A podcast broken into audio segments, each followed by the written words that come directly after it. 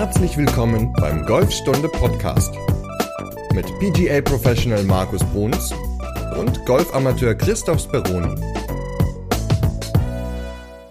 Folge 88.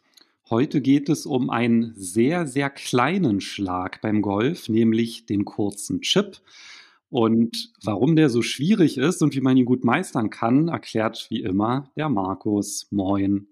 Genau, moin Chris. Ja, ich sitze wieder in meinem Verlies. kleinen Kellerloch hier, Kellerverlies, Entschuldigung, und freue mich wie jeden Montag immer auf unsere Podcast-Aufnahme und das ist ja immer eine schöne Sache und äh, diesmal geht es um einen Schlag, der für manche vielleicht nicht ganz so schön ist, nicht ganz so einfach ist. Also so ist meine Erfahrung häufig, dass da viele, ja, viele Spieler gar nicht wissen, was sie eigentlich machen müssen, nämlich der kurze Chip, beziehungsweise auch der kurze Chip aus dem Rough. Und ähm, ich habe es jetzt gerade am Wochenende hatten wir Clubmeisterschaften, habe ich es gerade bei einem Spieler gesehen, der irgendwie ja, aus der Entfernung waren so sieben Meter von der Fahne entfernt lag, aber im fetten Zeug. Und er hat zweimal gechippt. Also weil der erste Chip einfach viel zu kurz war und da musste er dann nochmal chippen. Und deswegen haben wir gedacht, komm, machen wir mal eine Folge nochmal darüber und äh, besprechen mal den kurzen Chip. Ich hätte auch tatsächlich gesagt, der kurze Chip ist der einzige Schlag im Golf, den man manchmal zweimal in Folge auf dem Platz spielt, weil das, glaube ich, genau dieser Klassiker ist. Man hackt irgendwie in den Boden oder man holt aus und denkt man, oh nein, der ist ja kurz. Und dann bremst man total ab, berührt den Ball gerade noch so, dass er irgendwie so 20 Zentimeter nach vorne hoppelt. Und dann hast du im Grunde nochmal genau den gleichen Schlag zu spielen. Ich glaube, das kennt halt jeder. Und ich bin gespannt, welche Tipps du hast, um genau das zu vermeiden und ja, letztendlich diese doch sehr häufige Situation konstanter auch zu meistern. Ja, es ist auch ein schwieriger Schlag oder schwerer Schlag, weil man ja nie ja, also was heißt nie? Man hat so ein bisschen Angst davor, der Ball könnte zu weit gehen und dann bricht man halt ab und so. Aber ich glaube, ich habe so ein, zwei Punkte gefunden, die dann doch helfen können, äh, mehr Konstanz in diese kurzen Chips reinzukriegen, beziehungsweise auch die Angst vor diesen kurzen Chips zu verlieren. Ja, und bevor wir darauf eingehen, wollten wir noch ein paar Neuigkeiten austauschen. Genau, denn ja, du hast ja was getestet, beziehungsweise wir haben ja wieder was zum Testen. Darüber werde ich dann demnächst auch ein Video drehen, aber du hast ja schon mal ein bisschen ja, Vorkenntnisse dir erarbeitet und mit dem Garmin Approach R10, wie, wie war das denn so? Wie waren deine ersten Eindrücke mit dem Launch-Monitor? Ja, genau. Wir sind ja quasi jetzt hier die Launch-Monitor-Experten im Low-Budget-Bereich. Also ein Launch-Monitor mhm. ist ja ein Gerät, mit dem man die Ballflugdaten messen kann. Und da haben wir ja auch in verschiedensten Podcast-Folgen die unterschiedlichen Geräte erwähnt, beziehungsweise haben, glaube ich, sogar mal eine komplett eigene Folge dazu gemacht, ne? dass wir die mhm, ganzen Geräte genau. einen großen Vergleich gemacht haben. Da muss ich direkt mal, ich google gerade parallel, um zu gucken, welche Folge das war, dass ich euch das gleich sagen kann. Ja, Folge 65 war das. Da haben wir die besten sechs Launch-Monitore im Preissegment unter 650 Euro verglichen und vorgestellt. Also ist tatsächlich schon ein paar Folgen her. Also wenn euch das Thema interessiert, einfach in der Podcast-App zurückgehen auf Folge 65 und hört euch das mal an. Weil mit so einem Launch-Monitor kann man auf jeden Fall das Training sehr viel gezielter gestalten, weil man eine ganze Menge Daten zum Golfschwung und zum Ballflug bekommt. Und ja, da gibt es ja auch recht große Unterschiede bei den Geräten und der Garmin Approach R10 ist jetzt das neueste Modell. Ist übrigens relativ schwierig zu haben. Also Garmin gibt so eine Lieferzeit von circa acht Wochen an. Also ist halt ganz, ganz neu jetzt rausgekommen. Wir haben jetzt von der Pressestelle haben wir tatsächlich ein Testgerät bekommen.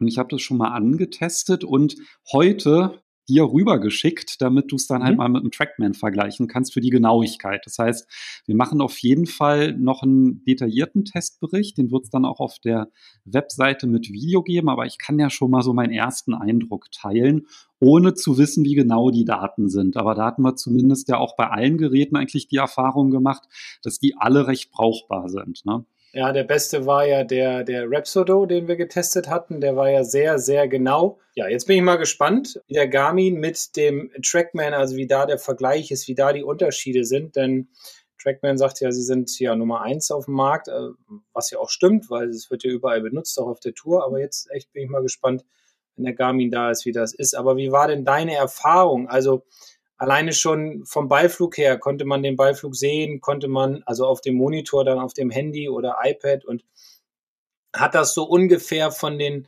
Distanzen her gepasst, was, was dein Auge dir wiedergegeben hat?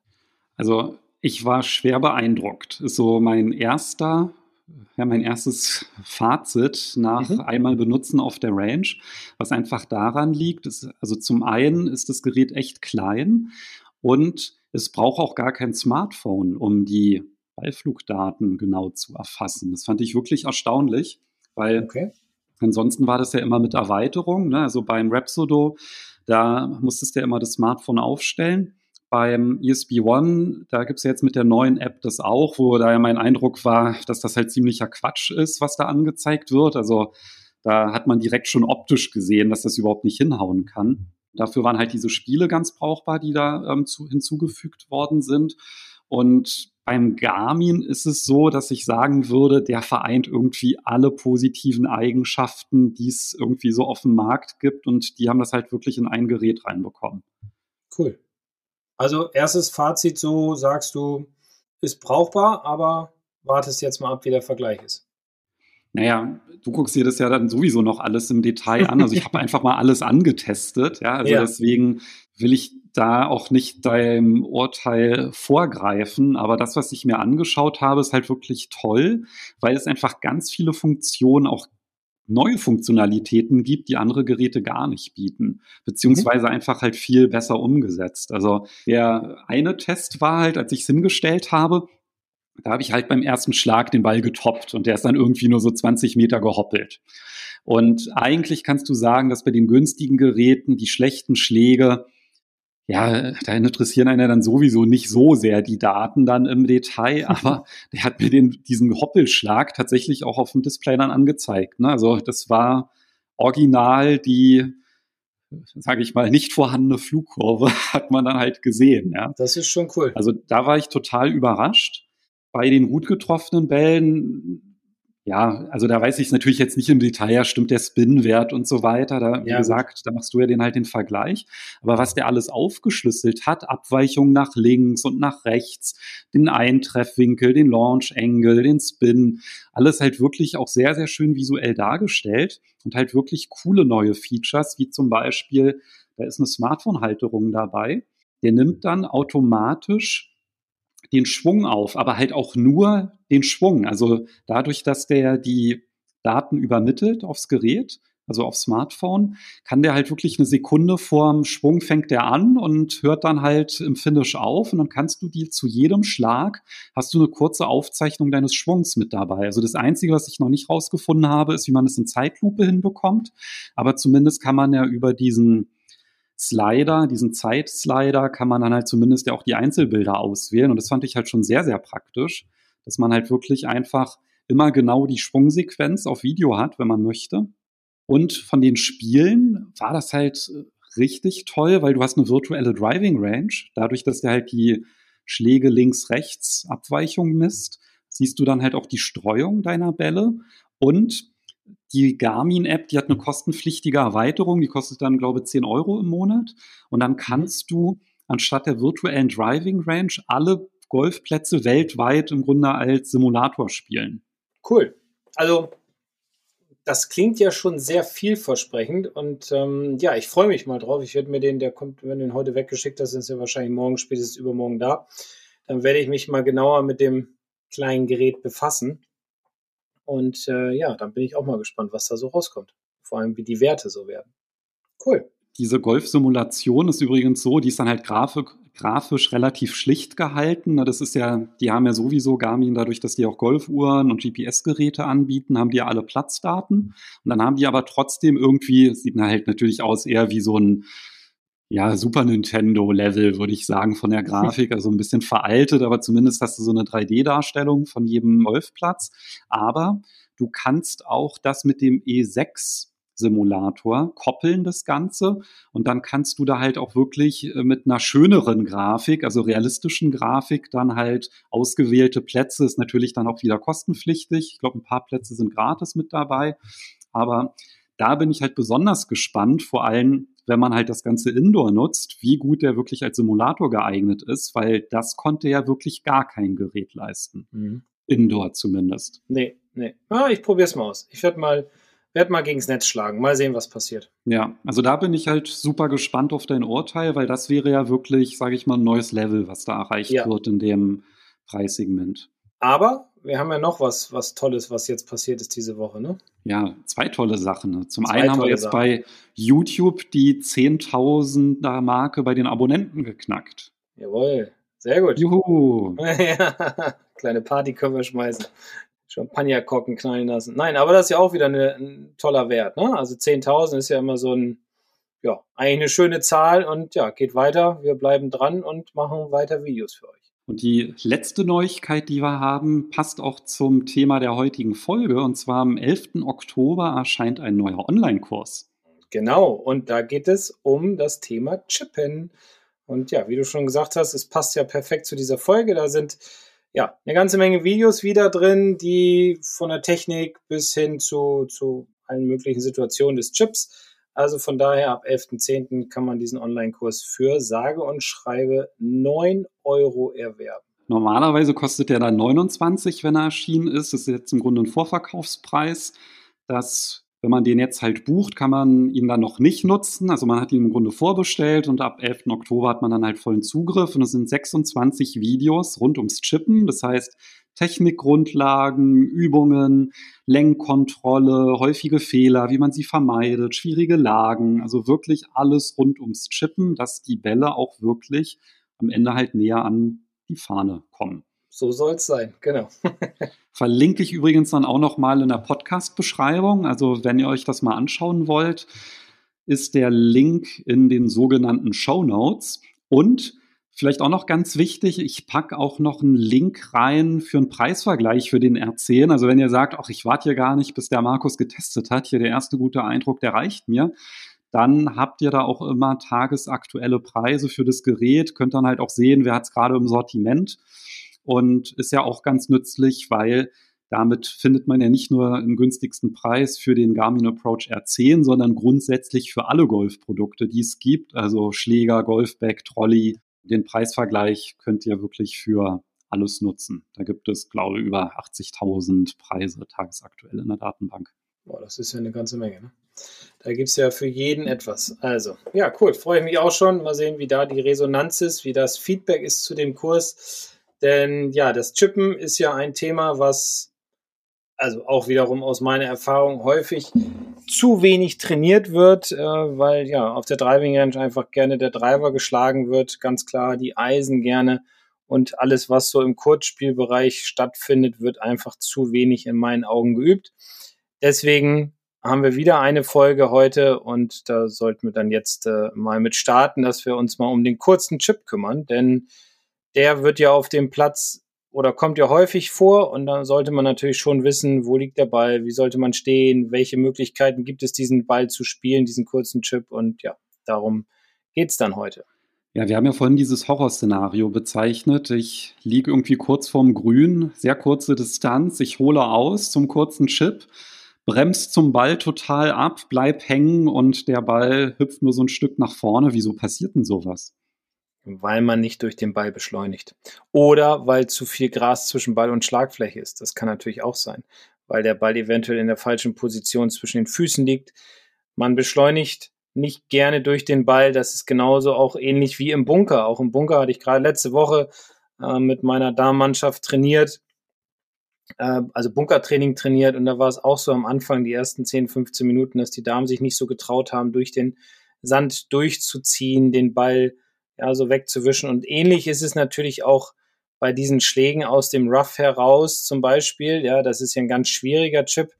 Bei dem Chip aus dem äh, oder vom Vorgrün oder kurz vorm Grün vom Fairway, von diesen Approach-Zonen, da ist es im Grunde ein bisschen einfacher. Da gibt es dann aber auch ein, zwei Dinge, die man machen kann. Aber gerade der Chip aus der kurze Chip aus dem fetten Zeug ist doch in meinen Augen einer der schwersten Schläge. Und ein Grund ist natürlich, warum der Ball nicht ankommt, dass er erstens in der falschen Position liegt und der zweite Gedanke ist häufig, ich darf nicht zu viel durchziehen, weil sonst würde der Ball zu weit gehen, aber ohne Beschleunigung durch den Ball geht halt kein Ball nach vorne. Ja, also das ist, ist einfach leider so. Ein anderer Grund kann natürlich auch sein, dass ich irgendwie zu weit aushole, weil ich mir vielleicht vorher gar nicht diese Distanz bewusst gemacht habe, dann Schreck bekomme und denke, oh, der würde jetzt viel zu weit gehen, wenn ich durchziehe und das ist natürlich auch nicht gut. Hast du denn dafür so einen Tipp, so für das Gefühl, wie weit man ausholen sollte, so bei einem Chip? Schwierig zu trainieren, weil auch da halte ich es immer eher mit der, ja, eigentlich mit der Gleichmäßigkeit, gerade bei schwierigen Situationen und vor allem aber auch immer mit einem Gedanken, dass man sich einen Punkt hinter dem Loch sucht, den man anspielen will. Also viele versuchen dann immer den Ball ja, an das Loch heranzuspielen, ganz klar, aber so auch mit dem Gedanken, der Ball musste jetzt so, so gerade noch so hinrollen. Und meistens sind diese Chips dann einfach immer viel zu kurz, weil man, ja, weil man halt keine Beschleunigung durch den Ball dann entwickelt. Und deswegen empfehle ich häufig, dass man sagt, okay, ich suche mir einen Punkt, ein, anderthalb Meter von mir aus hinter der Fahne, irgendwas auf dem Grün oder stelle mir irgendwas vor und versuche diesen dann anzuspielen Somit hat der Ball auf jeden Fall eine Chance, ins Loch hineinzugehen. Klar kann es dann auch passieren, dass der Ball mal zu weit rollt, gar keine Frage. Aber auf der anderen Seite kann ich dann patten und muss nicht nochmal aus dem Raff eventuell oder vom Vorgrün nochmal chippen ähm, und, und bin nicht frustriert, sondern weiß, okay, ich liege jetzt auf dem Grün, ich kann mit zwei Putts dann noch einen Boogie retten oder so. Also deswegen empfehle ich auch da wiederum eine gleichmäßige Bewegung natürlich die Ballposition, darüber sprechen wir gleich nochmal, und aber auch dieser Gedanke, ich versuche den Ball einfach mehr hinter die Fahne zu spielen. Ich glaube, Probeschwünge sind ja da auch immer ganz, ganz wichtig bei, ne? für diese Gleichmäßigkeit der Bewegung und halt auch letztendlich so für das Längengefühl, wie weit hole ich aus, dass man sich das dann halt auch so erarbeitet für diese, sage ich mal, für diesen schwierigen Schlag, weil er, ja, er halt ist ja eigentlich auch so ein bisschen widersprüchlich. Ne? Ist eine ganz kleine Bewegung, aber letztendlich trotzdem schwierig. Ja, also gerade der aus dem, aus dem Rough und darüber haben wir auch ein, ein Video gedreht und das geht ja auch online. Dieser kurze, hohe Chip aus dem Rough heraus, der wirklich äh, wesentlich schwieriger ist als der ganz kurze vom Vorgrün. Das, also warum ich das immer so sage, ich separiere das immer in, zwei unterschiedliche Schläge. Also man muss halt natürlich wissen, wie schlage ich den Ball aus dem Raff raus und wie, wie, wie kann ich das trainieren? Natürlich über die Technik logischerweise, aber man muss dann das auch natürlich trainieren, diese ganze Geschichte, weil jetzt zu sagen, okay, ich habe das mal in der Podcast-Folge gehört oder in einem YouTube-Video gesehen, das bringt einen logischerweise nicht weiter. Und deswegen ab ans äh, Putting-Grün oder ans Pitching-Grün und aus dem Rough heraus dann äh, diesen Schlag trainieren. Das heißt, ich muss, bevor ich den Chip spiele, auf jeden Fall mir genau die Balllage anschauen, weil je nachdem, wie der Ball liegt, spiele ich auch einen komplett unterschiedlichen Schlag am Ende. Ja, definitiv. Also es gibt ja auch wieder so, so Erfahrungen aus den letzten Jahren. Immer so den Spieler, der sagt, ich habe früher in den 80er Jahren angefangen, Golf zu spielen, ich nehme immer ein Eisen 7. Ja, das wurde mir so beigebracht, egal in welcher Lage. Und da sage ich, okay, das kann nicht funktionieren wenn der Ball im Raff liegt und wenn der Ball auf dem Vorgrün liegt, kann das vielleicht funktionieren, aber wie gesagt, aus dem Raff heraus nicht. Und deswegen sollte man sich erst für einen Schläger entscheiden, wenn man und für einen Schlag dann dementsprechend auch, wenn man sich den Ball angeguckt hat, wenn man sich die Balllage angeschaut hat, wenn man geguckt hat, ja, wie ist das Grün aufgebaut zwischen Ball und Fahne, geht's bergab, bergauf, wie viel Distanz habe ich zum Grün und auf dem Grün. Also deswegen Schlägerwahl erst dann treffen, wenn ich all diese Punkte abgehakt habe und dann natürlich die richtige Bewegung dazu ausführen. Und ich glaube, dann hat man schon eine ganze Menge, gerade mit der Schlägerwahl, eine ganze Menge geschafft. Und der schwierige Schlag, hast du ja gesagt, ist der aus dem Rough. Und da haben wir tatsächlich sogar eine, nicht nur ein YouTube-Video, was übrigens dann auch wieder in der Podcast-Beschreibung zu finden ist, sondern wir haben tatsächlich auch mal eine gesamte Podcast-Folge zu dem Chip aus dem Rough gemacht. Das ist nämlich Folge 32. Packe ich auch nochmal in die Podcast-Beschreibung, so dass ihr nach der Folge äh, da auch nochmal ziemlich viel zusätzliches Material habt. Also angucken, anhören, alles vorhanden. Aber dann fasst doch vielleicht einmal ganz kurz zusammen den schwierigen Schlag. Wie gesagt, Folge mhm. 32 aus dem Rough, was man da machen muss. Und dann kommen wir zur anderen Lage und gehen darauf da mal ein. Gerne. Also, aus dem Raff ist es genauso grundsätzlich wichtig, den Ball sauber zu treffen, wie natürlich vom Fairway oder vom Vorgrund. So, deswegen ist es grundsätzlich erstmal wichtig zu wissen, wo sollte bei diesem Schlag aus dem Rough der Ball liegen, beziehungsweise was macht der Ball. Bei vielen Spielern sehe ich halt, dass sie den Ball ja, zum hinteren Fuß legen, dass sie ihre normale Chip-Position einnehmen, den Schläger verkanten, sodass weniger Loft auf der Schlagfläche ist. Man benutzt zum Beispiel gerne einen Sandwedge dafür, machen dann diesen Standard-Chip, diese Standard-Chip-Technik und den Standard-Chip und treffen den Ball dann sehr satt und dann zischt er einfach viel zu weit über die Fahne hinaus, liegt da nicht 1,50 Meter dahinter, sondern liegt dann halt, keine Ahnung, 10 Meter dahinter und man ärgert sich auf so eine kurze Distanz. Deswegen gibt es eine Technik oder einen Schlag, den ich extrem cool finde, der auch sehr, sehr viel Spaß macht, wenn er funktioniert, logischerweise. Und der ähnelt sehr stark der, Bun der Bunkertechnik. Also man steht halt breiter. Schlägerwahl ist das Sandwedge, breiterer Stand, ein bisschen mehr sitzen, so wie im Bunker auch. Ähm, Gewicht ist auch weiter vorne, also ich sag mal so 70 Prozent auf dem vorderen Fuß. Der Ball liegt mittig leicht links, also für den Rechtshänder, also das heißt wieder ein bisschen mehr zum vorderen Fuß hin. Und ähm, der Griff, man kann ein bisschen kürzer greifen und die Schlagfläche sogar ein ganz kleines bisschen aufdrehen, also öffnen, bevor man greift um halt mehr Loft auf den Ball zu kriegen. Wichtig ist auch hier wieder, bevor man diesen Ball schlägt, da komme ich gleich nochmal zu, wie die Technik dann aussieht, dass man guckt, dass der Ball auch in der richtigen Position ist, denn also in der richtigen Position zwischen den Füßen, indem man halt wieder neben dem Ball so 10, 15 Zentimeter entfernt vom Ball auf Höhe des Balles ein paar Probeschwünge ausführt, um einfach zu sehen, ob der Ball richtig liegt. Denn auch hier kann es passieren, wenn er zu weit vorne liegt oder zu weit hinten, dass halt der Ballkontakt nicht mehr ganz so geil ist und die Bälle dann äh, ja entweder zu kurz sind oder halt übers Grün hinauszischen. Technisch gesehen ist es dann so, dass wir einen Chip machen mit der Ansprechposition aus dem Bunker. Ja, das heißt also, ich greife ganz normal, habe die Schlagfläche voll geöffnet, dann greife ich den Schläger und dann mache ich meine Chip-Bewegung. Fühlt sich im ersten Moment sehr merkwürdig an, wenn ich nicht die Handgelenke einsetze. Aber da dadurch, dass ich mein Gewicht vorne habe und meinen Schläger praktisch parallel, sage ich immer, also meinen Schlägerkopf parallel zu meinen Füßen wegbewege, habe ich auch einen sauberen Eintreffwinkel. Und der Schläger geht dann richtig schön ohne Einsatz der Handgelenke, nur über die Chip-Bewegung, geht er dann richtig schön in Richtung Ball. Ähm, natürlich muss man es am Anfang ein paar Mal machen und wird vielleicht auch ein paar Bälle toppen oder fetten. Wichtig dabei ist einfach, dass die Schwungbahn richtig ist und sauber ausgeführt wird und dass sich die Körperwinkel auch nicht verändern. Also das heißt Handgelenk nicht einsetzen, nicht aufrichten, nicht so viel drehen, dass diese Winkel alle erhalten bleiben, um einen sauberen Ballkontakt zu bekommen. Der Vorteil ist, der Ball geht höher raus und rollt dann dementsprechend auch nicht mehr ganz so schnell und ganz so viel in Richtung Loch. Und das ist eigentlich so der Schlag, den man wunderbar aus dem Rough heraus machen kann, aber wer jetzt noch nicht so die Technik verstanden hat, die ist so ein bisschen schwieriger, der kann sich, wie gesagt, das äh, neue YouTube-Video einfach mal anschauen, was ja auch in der Podcast-Folge äh, verlinkt ist. Und da ist das alles nochmal ganz genau erklärt. Und ich muss dir zustimmen, der macht richtig Bock, dieser Schlag. also wenn der halt wirklich so in diesem fetten Gras drin liegt, ja, und fühlt sich wirklich komisch an im ersten Moment. Mir ist dann aber auch direkt der erste gelungen, ja, und damit war ich ja dann natürlich sofort hin und weg.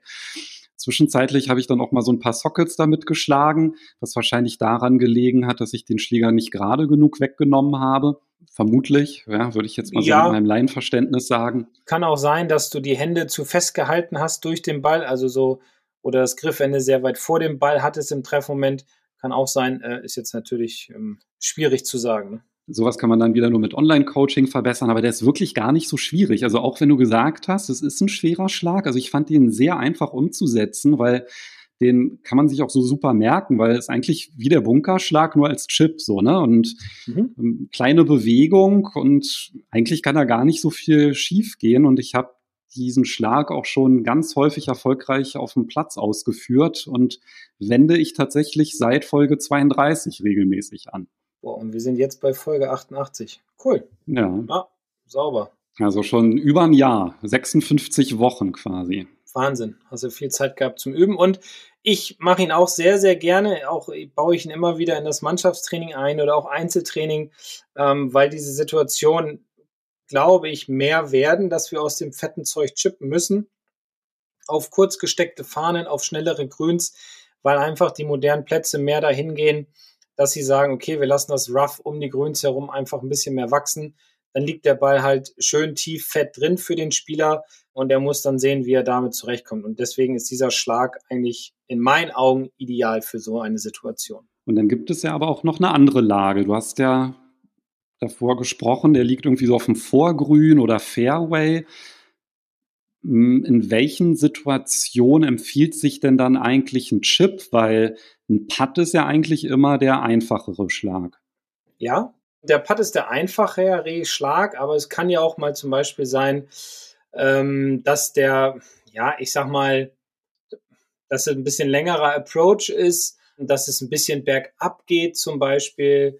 Da, da chippt man ja auch gerne. Viele Spieler fühlen sich auch gar nicht so wohl, wenn sie vom Vorgrün oder aus dem Fairway heraus putten müssen oder sollen, sondern möchten da eher gerne chippen.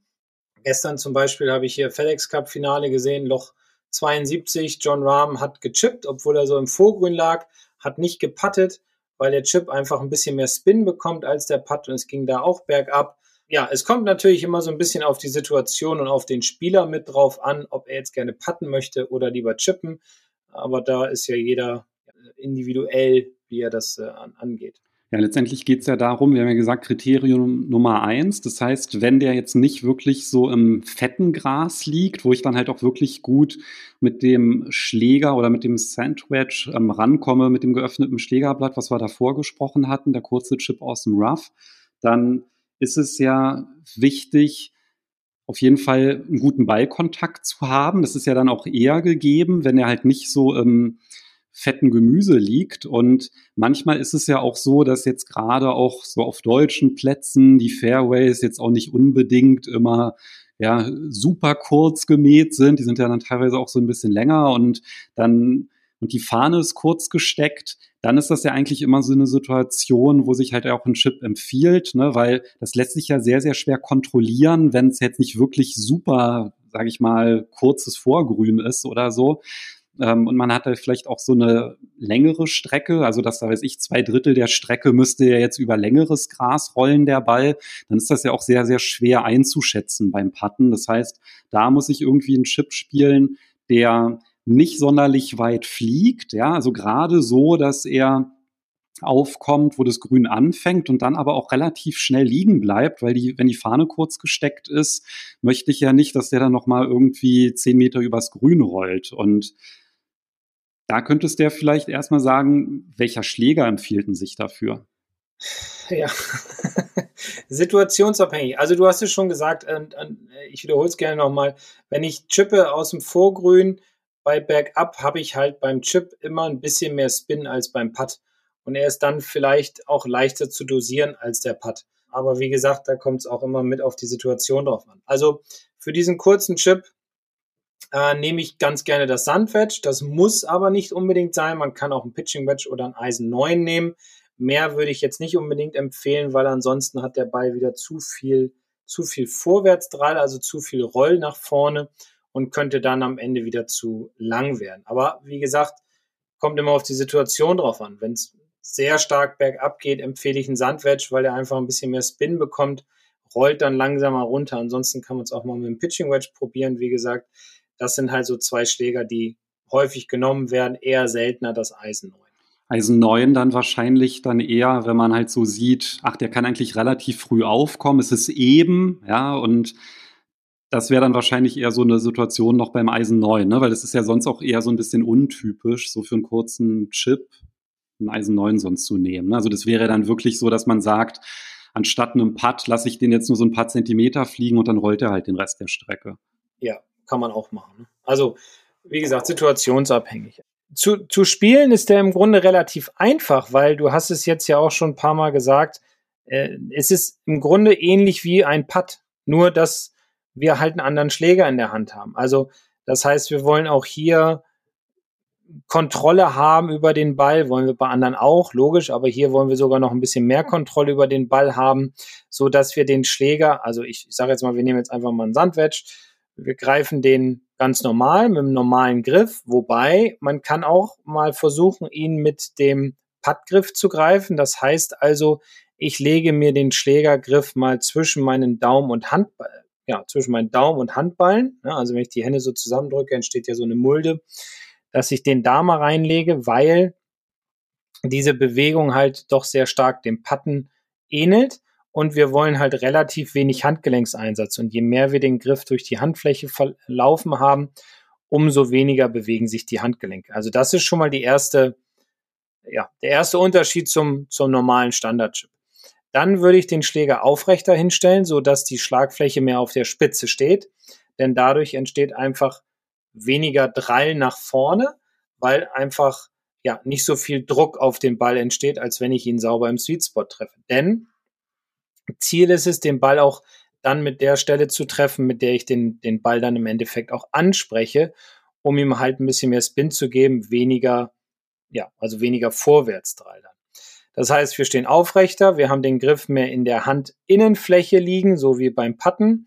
Ballposition ist dann auch wieder etwas, was man für sich so ein bisschen rausfinden muss. Ich lege ihn immer gerne Mitte leicht rechts, also mittig und ein bisschen mehr zum hinteren Fuß, weil ich einfach dann mehr Gefühl habe in der, in der, ja, in der Bewegung an sich im Ballkontakt, kriege einen knackigeren Kontakt kann dementsprechend auch ein bisschen mehr Spin auf den Ball kriegen, weil halt weniger Gras zwischen Ball und Schlagfläche entsteht oder, oder dazwischen ist.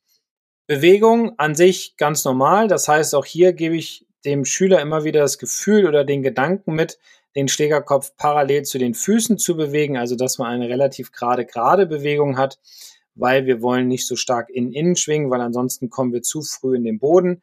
Deswegen auch hier der Gedanke, eher eine neutrale, gerade Bewegung parallel zu meinen Füßen auszuführen. Und dann ist das Ganze im Grunde schon erledigt. Man muss natürlich aufpassen, deswegen der Griff äh, mehr in der Handinnenfläche, dass die Handgelenke einfach wenig machen beziehungsweise gar nichts machen, denn je mehr sie sich halt bewegen, umso schlechter treffe ich den Ball beziehungsweise umso mehr könnte der Ball aus seiner Richtung oder von seiner Richtung abweichen. Du hast jetzt hier zwei ganz kleine, aber doch sehr wirkungsvolle Anpassungen angesprochen. Das eine war ja, dass du gesagt hast, dass ich den Schläger etwas mehr auf die Spitze stelle. Das bedeutet, normalerweise stelle ich den Schläger ja immer so an den Ball, dass die Grooves, also die Rillen, die man auf dem Schlägerblatt sieht, dass die parallel zum Boden sind.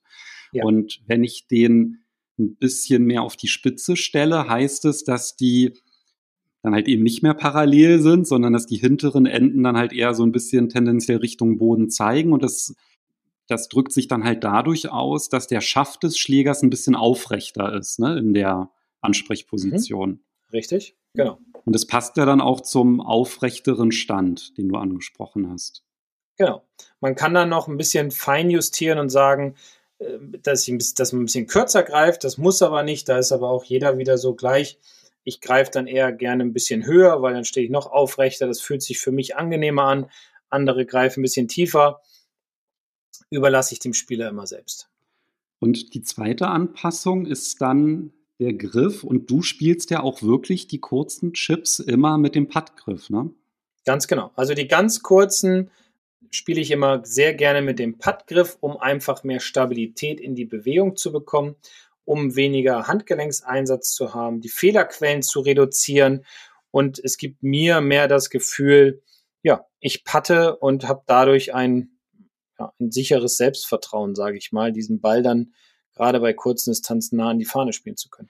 Wir hatten ja mal, als wir über Chips gesprochen haben, beziehungsweise ich glaube über den Peitscheneffekt war das sogar, da haben wir ja darüber gesprochen, über diesen Lag, also dass man den Schläger so ein bisschen, also den, den Winkel so anpasst, dass es auch beim Chippen ganz gut ist, um den so einen Kick zu geben. Das heißt, das spielt hier überhaupt gar keine Rolle. Die Handgelenke, die sind halt wirklich komplett fest und ich fange da jetzt nicht an, ähm, beim Ausholen dann so einen kleinen Lag zu erzeugen. Nein, weil du dann ja wieder mehr Geschwindigkeit bekommst. Ja, und das spricht auch gegen die kontrollierte Bewegung dann am Ende. Richtig, genau. Ja, weil sonst beschleunigt der Schläger zu sehr, kriegt zu viel Speed, der Ball könnte zu weit rollen, ist eventuell unkontrolliert und wir wollen ja Kontrolle und Genauigkeit haben bei diesem Schlag, deswegen kein Lag.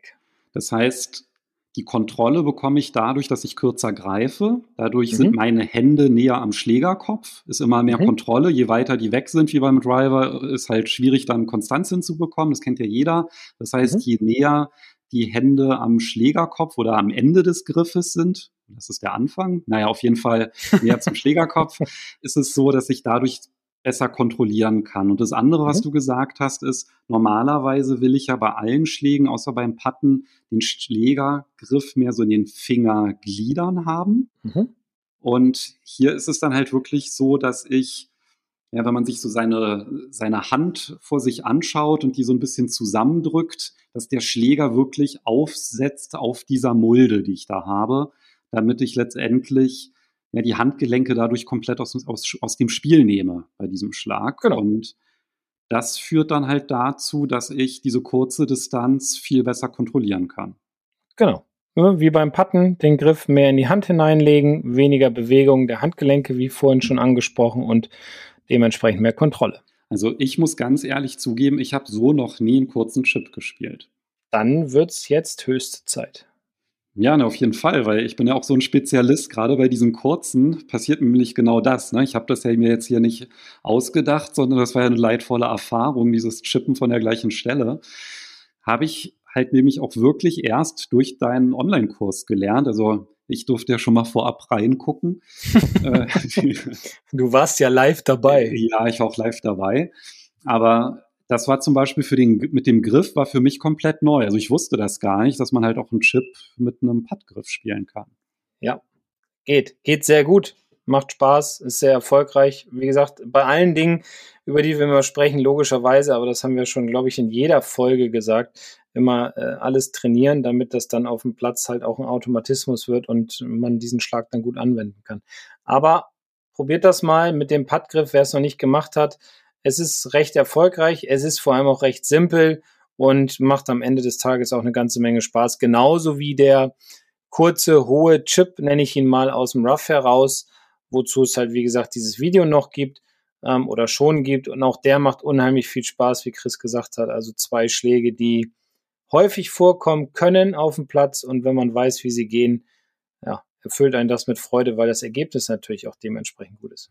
Also, ich fasse nochmal zusammen. Bei der nächsten Trainingseinheit auf jeden Fall aufs Chipping Green gehen. Dann wahrscheinlich mit einem Pitching Wedge einfach mal ausprobieren, das Ganze, oder Sand Wedge. Wenn man sich an den Ball stellt, Standbreite ist normal, ne?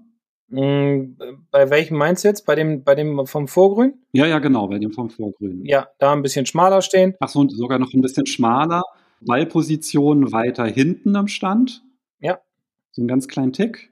Dann beim Aufstellen des Schlägers ein bisschen mehr auf die Spitze stellen. Ist nur so ein Tick, ne? also jetzt nicht so mhm. übertrieben, dass man da anfängt, da irgendwie sich da zu verrenken, so dass der Schaft halt ein bisschen aufrechter ist, aufrechter Stand und dann einfach mit dem Puttgriff machen. Vorher natürlich Probeschwünge nicht vergessen und dann kann es eigentlich schon losgehen. Und äh, ja, los geht's. ja, los ja. geht's, genau.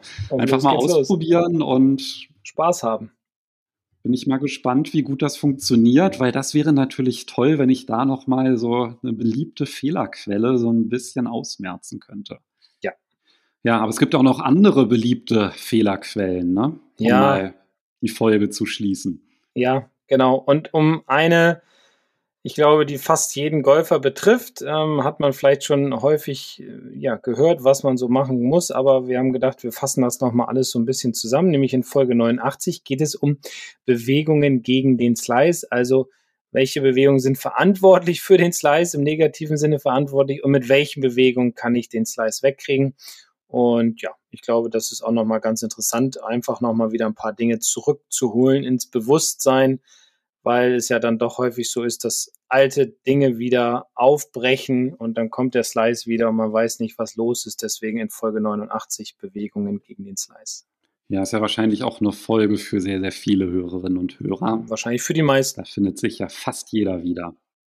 Ja, und bevor wir uns nächste Woche wieder hören, hätte ich noch eine kleine Bitte, nämlich geht mal bitte in die Podcast-App von Apple, falls ihr ein iPhone benutzt. Also auch wenn ihr unseren Podcast bei Spotify hört, wäre es ganz, ganz toll, wenn alle iOS-Gerätbesitzer in die Podcast-App reingehen würden, dort auf den Golfstunde-Podcast und lasst uns mal eine Bewertung da, weil das hilft uns, unseren Podcast noch bekannter zu machen. Da würden wir uns sehr, sehr drüber freuen.